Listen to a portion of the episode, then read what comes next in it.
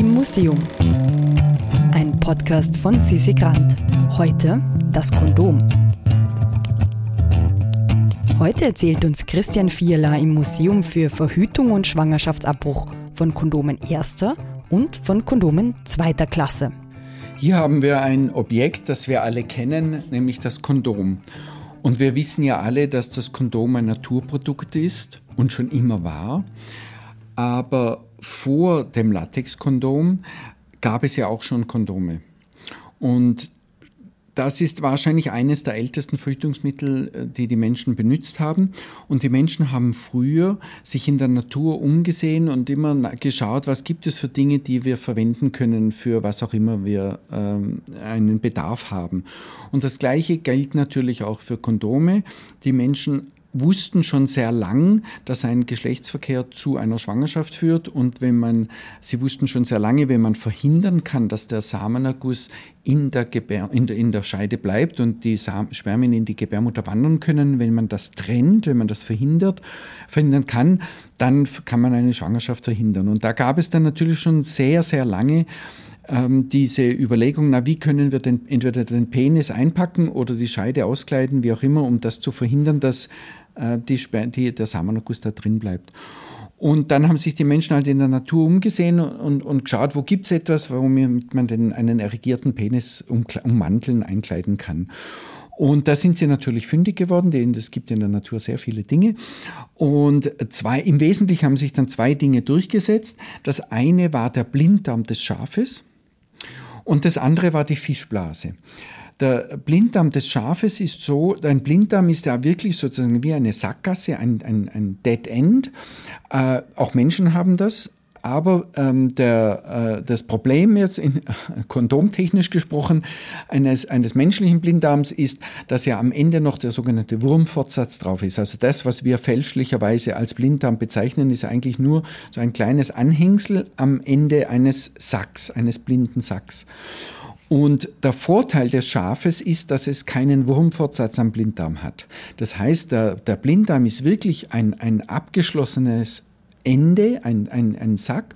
Und man, äh, wenn das Schaf etwa drei Monate alt ist, dann ist der Blinddarm ungefähr so groß wie ein irrigierter Penis. Und das haben sich die Menschen schon immer zunutze gemacht. Und dann, wenn ein Schaf eben in diesem Alter geschlachtet wurde, es hat natürlich nur einen Blinddarm, jedes Schaf. Also das war unglaublich aufwendig. Aber dann hatte man ein Kondom, das man, man verwenden konnte. Und ähm, das war natürlich unglaublich wertvoll, unglaublich aufwendig und damit teuer. Und das hat man natürlich wiederverwendet. Das heißt, das hat man nach, dem, nach Gebrauch hat man das als allererstes auf Dichtheit geprüft indem man das Wasser hineingeleert hat und dann geschaut hat, ob es dicht ist. Wenn es dicht war, hat man es gewaschen und dann getrocknet. Dann gab es äh, diese Trockengestelle. Sie sehen hier auch von eine, eine Werbe ähm, oder eine Seite aus einem Katalog äh, von 1936 von einem Münchner Versandhaus, die eben Trockengestelle für Kondome verschicken. Und äh, dann, wenn das getrocknet war, hat man es wieder ein, mit Vaseline eingerieben, dass es eben weich und geschmeidig ist. Und dann hat man es aufgerollt und dann waren, war der Mann wieder bereit. Wenn das Kondom äh, ein Leck hatte, dann wurde das geflickt. Durchaus wie wenn man einen Fahrradreifen eben flickt.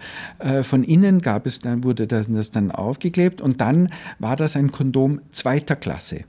Die Kondome, die dichten Kondome waren Kondome erster Klasse, waren eben teurer. Die Kondome zweiter Klasse waren etwas billiger. Man konnte sie auch nicht mehr so oft verwenden, weil ja dieses Leck ja nicht äh, besser geworden ist, sondern eher größer. Und die Kondome wurden häufig beim Friseur verkauft weil früher ähm, sind die Männer ja regelmäßig auch zum Friseur gegangen und dann ist man gesessen, hat geredet. Das war sozusagen eine Art der Psychotherapie, wenn man so möchte. Hat man über alles Mögliche geredet. Die Männer waren unter sich und natürlich hat man auch über das Wichtigste geredet, dann nämlich über die Frauen und den Verkehr und den Sex und was es alles gab. Und jedenfalls waren ähm, die Friseure ein, ein wichtiger Umschlagsplatz für Kondome damals. Eine zweite Möglichkeit, Kondome äh, zu, herzustellen, waren die Fischblasen. Diese, äh, und zwar Fische haben zwei Luftblasen, damit sie sich im Wasser stabil bewegen können, weil sonst ohne Luftblase würden Fische ja torkeln wie besoffen im, im, im Wasser. Und diese zwei Luftblasen stabilisieren sie. Und wenn Sie einen Fisch haben, der entsprechend alt und groß ist, dann ist die Fischblase so groß wie ein irrigierter Penis. Und äh, leider muss man sagen, ist dieses alte Wissen, welchen Fisch in welchem Alter man nehmen muss, um einen brauchbaren brauchbares Kondom herstellen zu können. Dieses Wissen ist verloren gegangen. Wir haben das äh, intensiv recherchiert, aber leider nichts, nichts gefunden. Und dann mussten wir das im, selber im Fischmarkt in Wien äh, mit einem äh, ähm, Tierpräparator, der eben auch interessiert war, äh, ausprobieren und haben dann mehrere Fische, haben uns dann herangetastet, wenn man so möchte, an die richtige Größe eines Kondoms und haben dann, Sie sehen hier ein Fischblasenkondom äh, mit ein, von einem Tierpräparator daneben herstellen lassen. Und wenn man dann eben die verschiedenen Häute dieser Fischblase abtrennt, dann bekommt man wirklich ein sehr, sehr dünnes, gefühlsechtes Kondom oder etwas, was man als Kondom verwenden kann.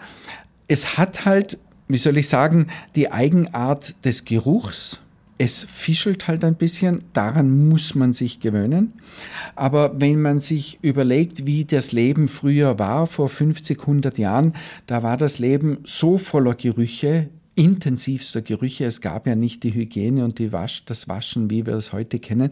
Da ist dann, glaube ich, der Fischgeruch des Kondoms nicht mehr wirklich aufgefallen.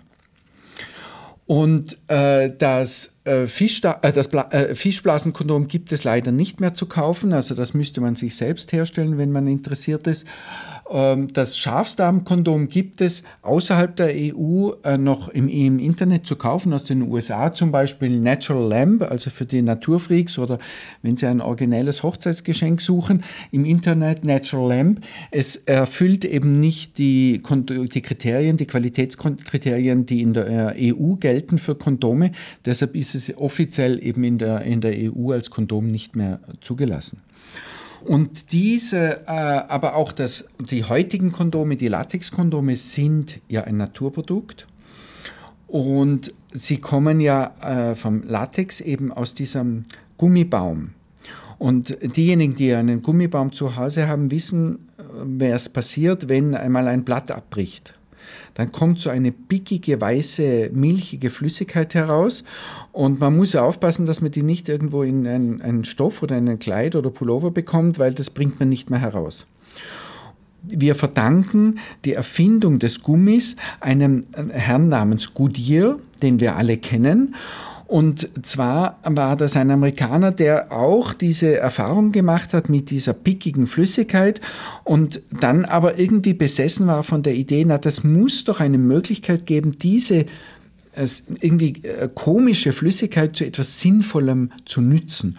Und er hat sein ganzes Leben und sein ganzes Geld und das Geld seiner Familie investiert und ist dann zufällig draufgekommen auf etwas, was wir heute Vulkanisierung nennen, nämlich, dass diese pickige Flüssigkeit den Charakter verändert, wenn sie erhitzt wird und mit Schwefel versetzt wird.